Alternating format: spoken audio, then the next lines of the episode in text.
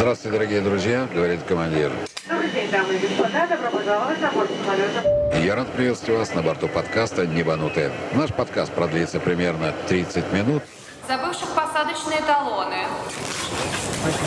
Просит пройти в зал регистрации. Стойка номер... А сейчас устраивайтесь поудобнее. Мы приступаем к прослушиванию. The estimated time of departure is 11:40 p.m. Дорогие друзья, всем привет. Снова с вами подкаст «Небанутые» и ваш бессменный ведущий, летчик Леха Алексей Кочемасов. Сегодня у нас продолжение разговора с Рубеном Елуковым, командиром Боинга 777. Рубен, слушай, ты вот такой опытный летчик, воздушный волк, много лет уже в небе. У меня один единственный вопрос. Airbus или Боинг? Ну, на сегодняшний день это Боинг. Нет, не на сегодняшний. Это меня не устраивает такой ответ. Что тебе по душе больше? Ты летал на том и на том. Допустим, я вот летал там на истребителях, да, а потом ушел в гражданскую авиацию. А мне часто спрашивают, а ваш любимый самолет? Я говорю, МиГ-21. Ну, то есть, это такое, знаете, любовь в жизни такая. И не потому, что он там первый боевой самолет был, а потому, что он действительно, то есть, это самолет самолетный. То есть, там нет никаких автопилотов, там, ну, там САУ был такой примитивное. Но это именно самолет в понимании летчика, да, то есть, вижу, управляю, выполняю. Мне не довелось на современных Airbus'ах летать, бог миловал, но я имею опыт пилотирования самолетов, fly-by-wire так называемый, то есть как вот ты сейчас эксплуатируешь семерки. Что ближе тебе, в принципе, как командира А-320 и командира Boeing 777 по твоим внутренним ощущениям? Ну, по внутренним ощущениям мне Боинг ближе.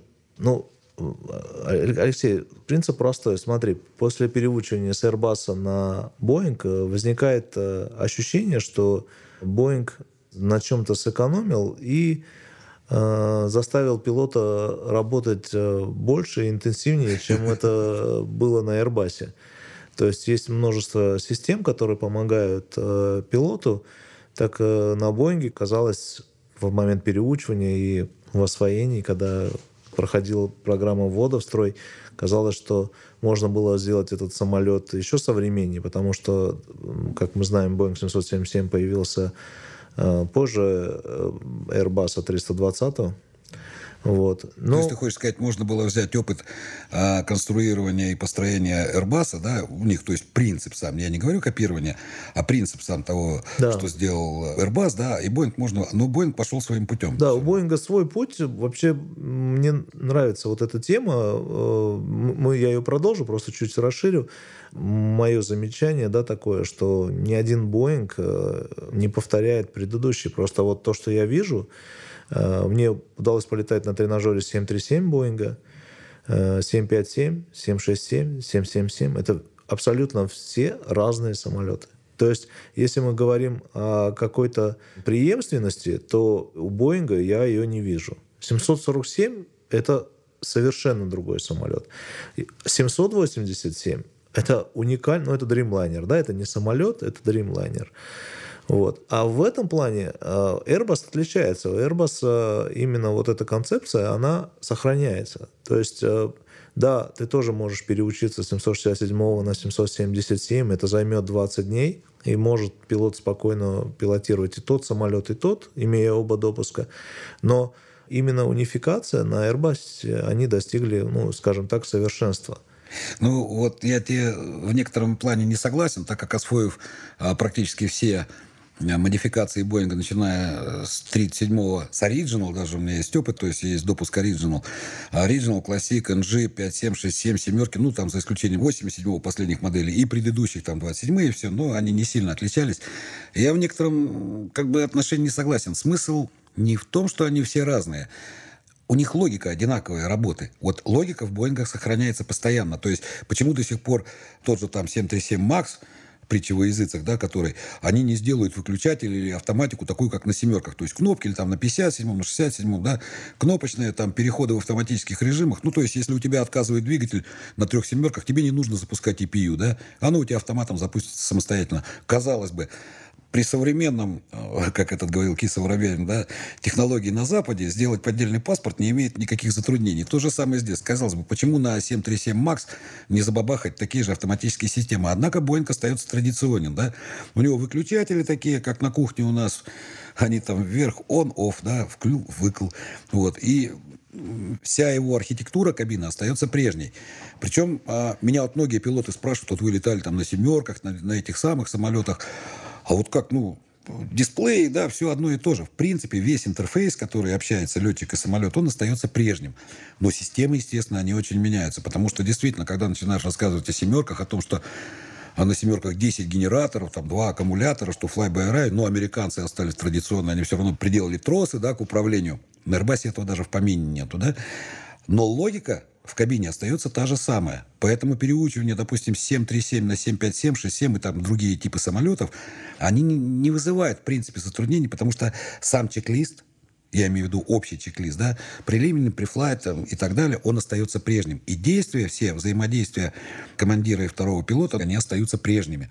А Airbus, он пошел дальше, да, будем говорить, потому что он оставил не только архитектуру кабины семейства 320, 340, там, 350 и 380 и все, а он оставил не только архитектуру, логику, он еще оставил и органы управления, да, одни и те же. То есть, по большому счету, в летчик а, летчик самолета Airbus производства, ну, я имею в виду поколение 320 начиная, потому что 300 310 они были совершенно другие. Это Ту-154 на наш язык переводя.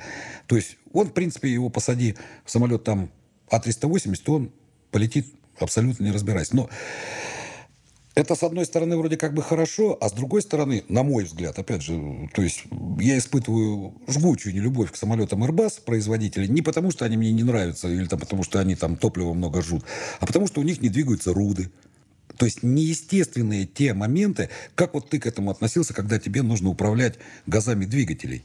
Ну, а в Airbus было- не надо, то есть и ручку крутить надо было. Ну, это было, конечно, странно после, например, Ту-134, когда у нас Или были... Ил-76, да, Ил-76, когда на Airbus 320 руды находятся в, в каком-то Статично. статичном положении, а э, обороты двигателя перемещаются. То есть это было странно, конечно, видеть, но к этому просто быстро привыкаешь, и, в принципе, никаких сложностей не было.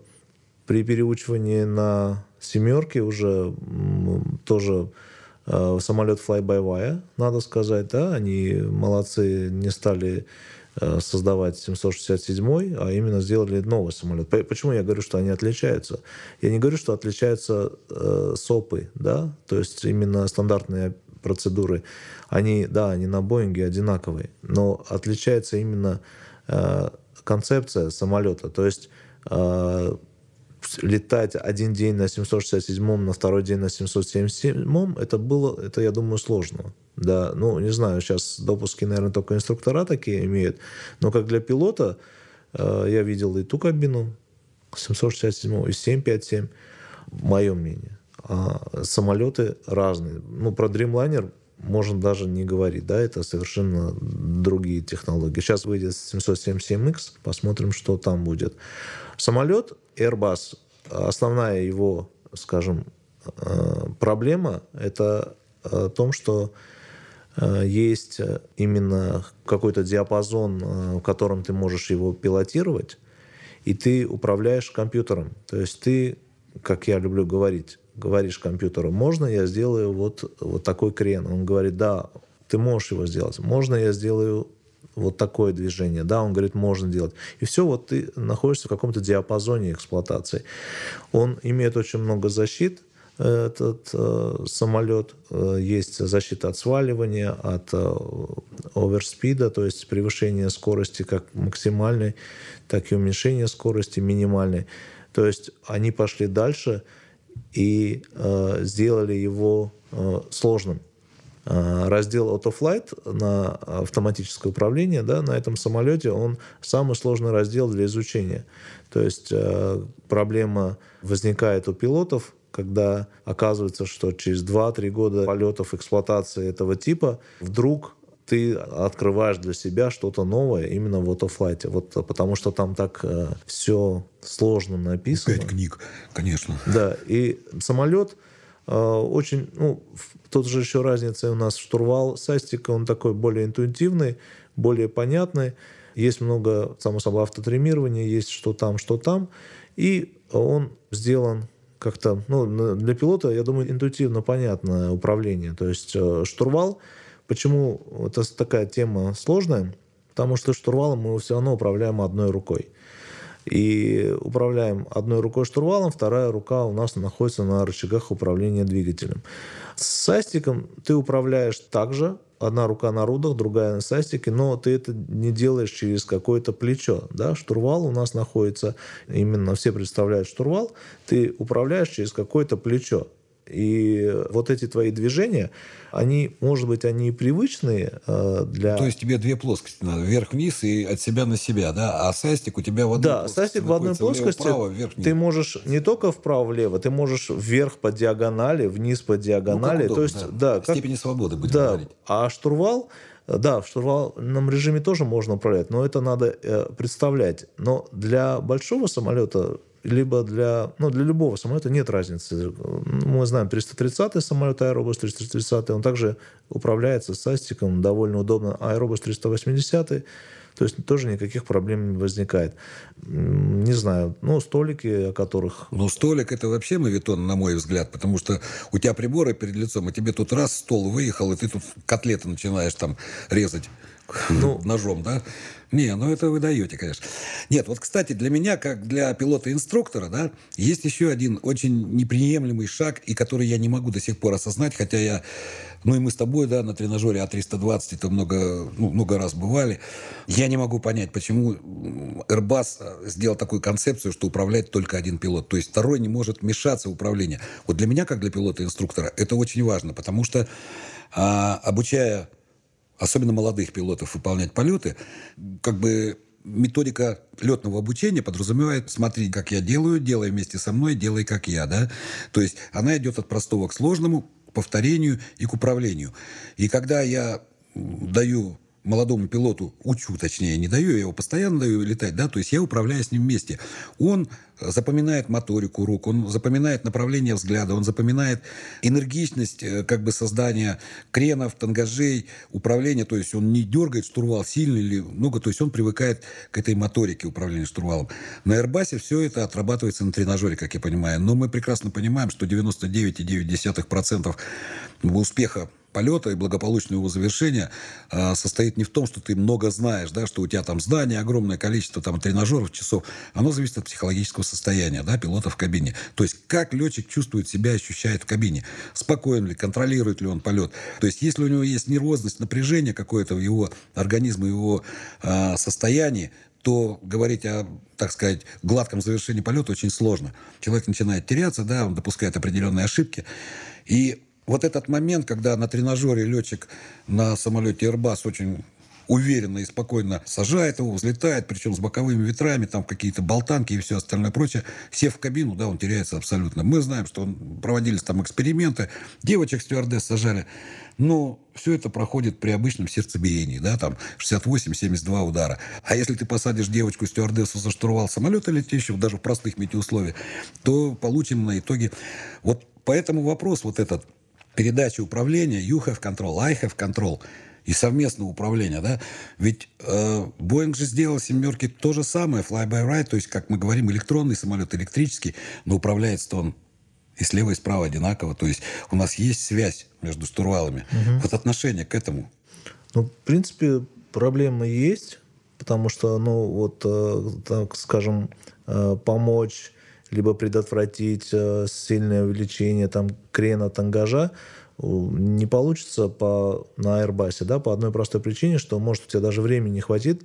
Там смысл в чем? На састике есть кнопка, да, нажимая ее, мы переключаемся на себя, и приоритет управления переходит от одного пилота к другому. То есть, э, может быть, даже не хватит времени на вот этот переход. Либо получится совместное управление, тогда сигналы будут суммироваться, и э, мы будем иметь либо сумму, либо разницу сигналов, и что в итоге получится, совсем понятно. В этом плане согласен, что штурвал позволяет э, именно ощущать вот именно то движение, которое делает твой коллега, предотвращать, помогать, но Опять-таки, э, Леш, просто подразумевается, что людей научили, люди опытные, понимаешь? Люди сели в кабину, они прошли необходимую подготовку. Скорее всего, подразумевается, что на этот самолет не переучиваются вчерашние курсанты. Я так думаю. Тогда у них есть опыт, и Если помнишь, мы летали в многочленных экипажах, когда был командир, было вот его командирское мнение, которое именно было э, преобладающим, да, и от его решения все зависело. И Airbus попробовал перейти на такую новую философию, как два равноценных пилота. Они оба подготовлены одинаково, если это не, скажем так, второй пилот, вчерашний курсант, да, то есть, э, и он также может выполнять посадку почти в таких же метеоусловиях, и также он может ее выполнить безопасно. Есть проблема, я соглашусь, что наш штурвал, штурвал да, ты чувствуешь э, вот эти все отклонения можешь предотвратить. Да, в этом я плане согласен. Я просто говорю, что я не хаю технику. Я понимаю прекрасно вот эту вот философию, да, потому что мне довелось летать и на отечественных самолетах с управлением Fly-by-Eye, которые были сделаны точно так же, как это Ту-204, да, то же самое электрический самолет, который, ну, там по ряду причин э, советские конструкторы, э, они хотели сделать сайстик по образу и подобию Airbus, хотя самолеты разрабатывались, в принципе, одинаковые в одно и то же время, но как-то традиционность победила. И они взяли, поставили этот сайстик между ног у летчика, да, mm-hmm. и назвали его МШ, мини-штурвал. Ну, летая и на тех, и на других, и на третьих самолетов, я прекрасно понимаю, как работает МШ, да. Он не так работает, как а, обычный штурвал там, на Боингах, на Ту-154, на Ту-134, на Л-76. Он не так работает. Когда мы говорим о рычаге, да, каком-то определенном движении, то здесь это просто тот же сайдстик, ну, сайдстик это сторона, да, палочка со стороны, mm-hmm. а здесь это центр сайдстик, да, центр, mm-hmm. палочка стик, mm-hmm. центр стик, да, будет называть. То есть это ручка, которая у тебя находится между ног, как на истребителе. Но опять же решение и подход э, к выполнению вот именно вот этого закона управления, он был немножко изменен. То есть это большой пьедестал, короткая ручка, ну, как на эмбрайерах. Угу. Вот как на Эмбраере, да, то есть велосипедный руль такой небольшой, и он отклоняется просто сайсик, то есть он влево-вправо отклоняется, там вперед-назад, влево-вправо, то есть у него нет тех движений, а, вокруг которых он создает моменты, как обычный штурвал. Но, опять же, тут 204 сделали спаренное да, управление. То есть и влево, и справа управляет. Мы все время можем вмешаться в управление, можем не вмешаться в управление. А, ну, в общем, резюмируя нашу с вами беседу, сэр, я делаю вывод, что все-таки Боинг более традиционен.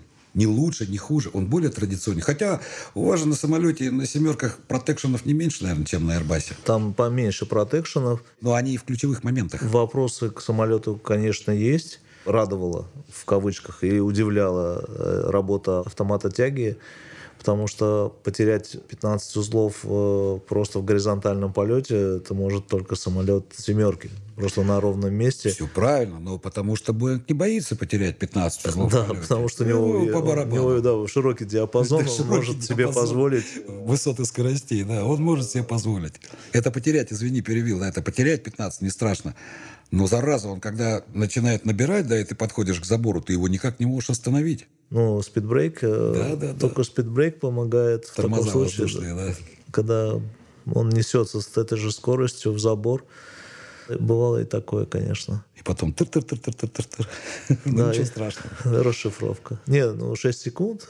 Если за 6 секунд успеть вернуться, может быть, ничего. Зато какие хорошие тормоза на самолете вообще, да? Но про тормоза мы поговорим с вами в следующий раз. Что тебе больше всего на семерках нравится?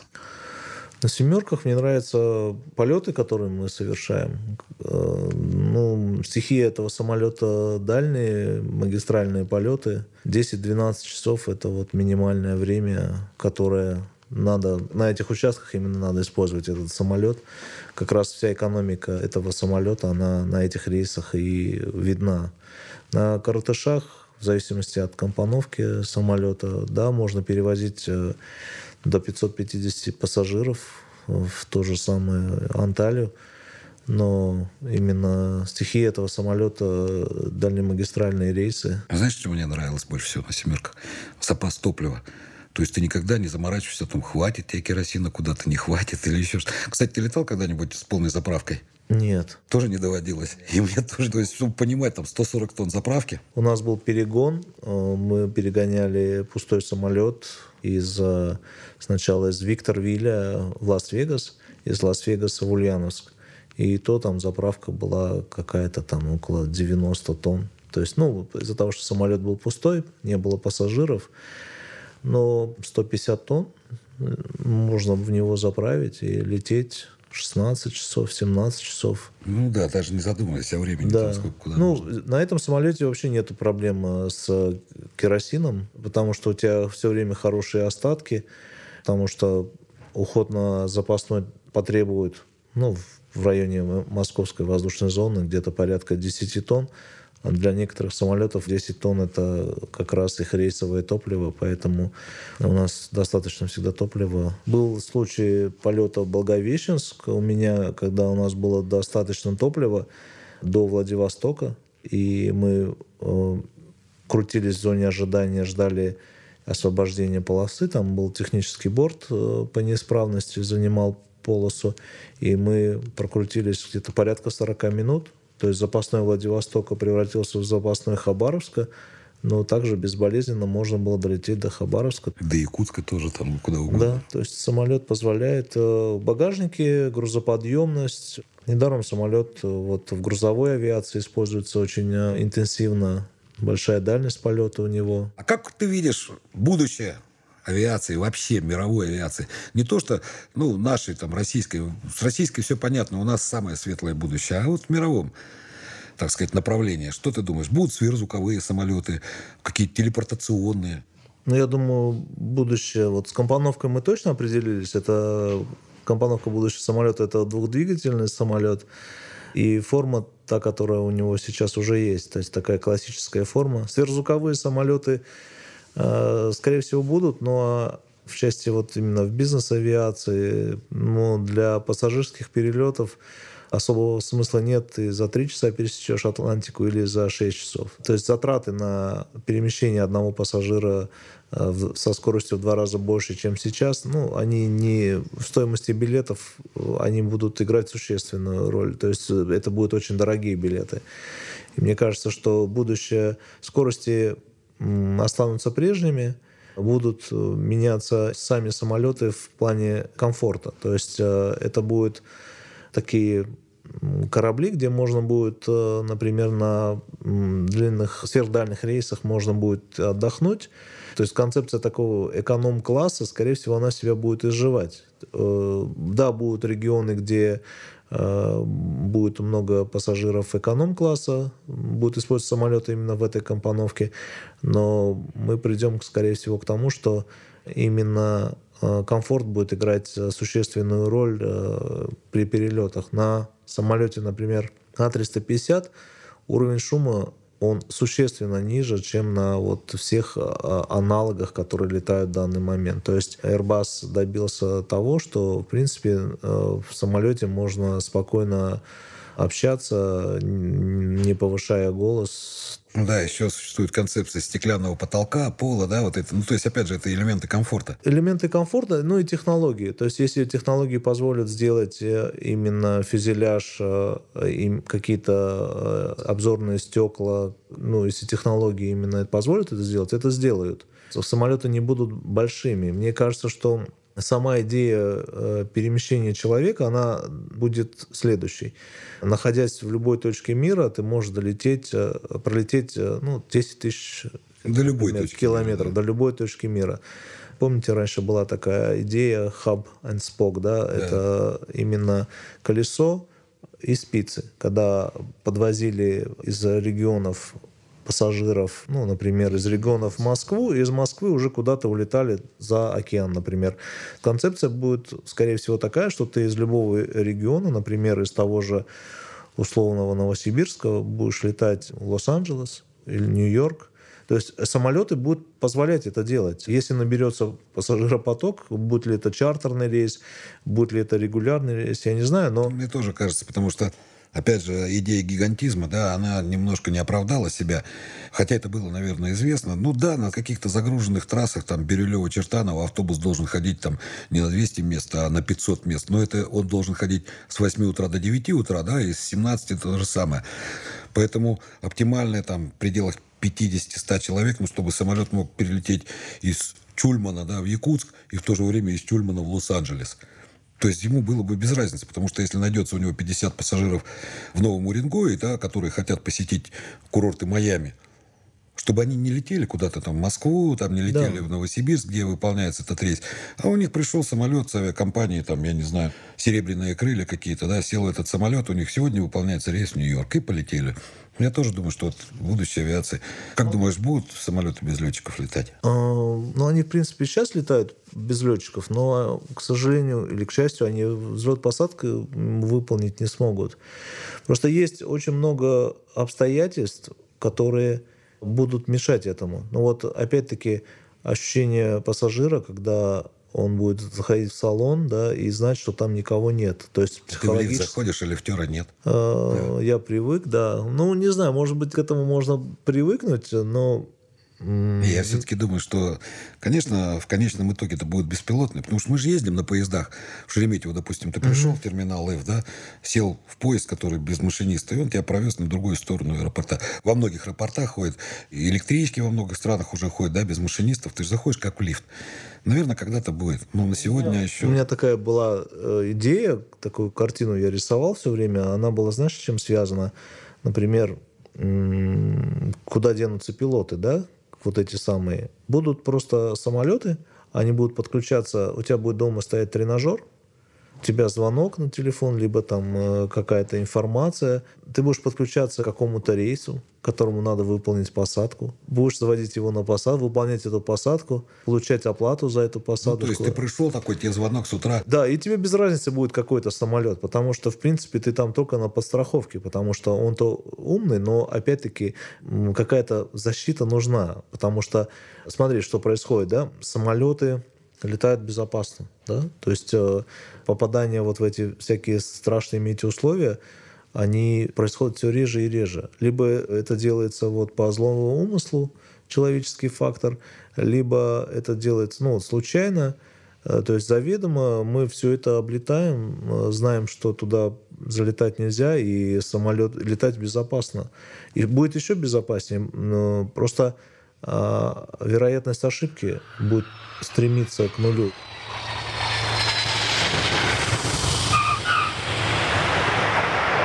Дорогие друзья, говорит капитан, на этом наш рейс окончен. Спасибо, что вы были с нами. Подписывайтесь на подкаст «Небанутые». С вами был ваш летчик Леха. Всего вам хорошего. До скорых встреч.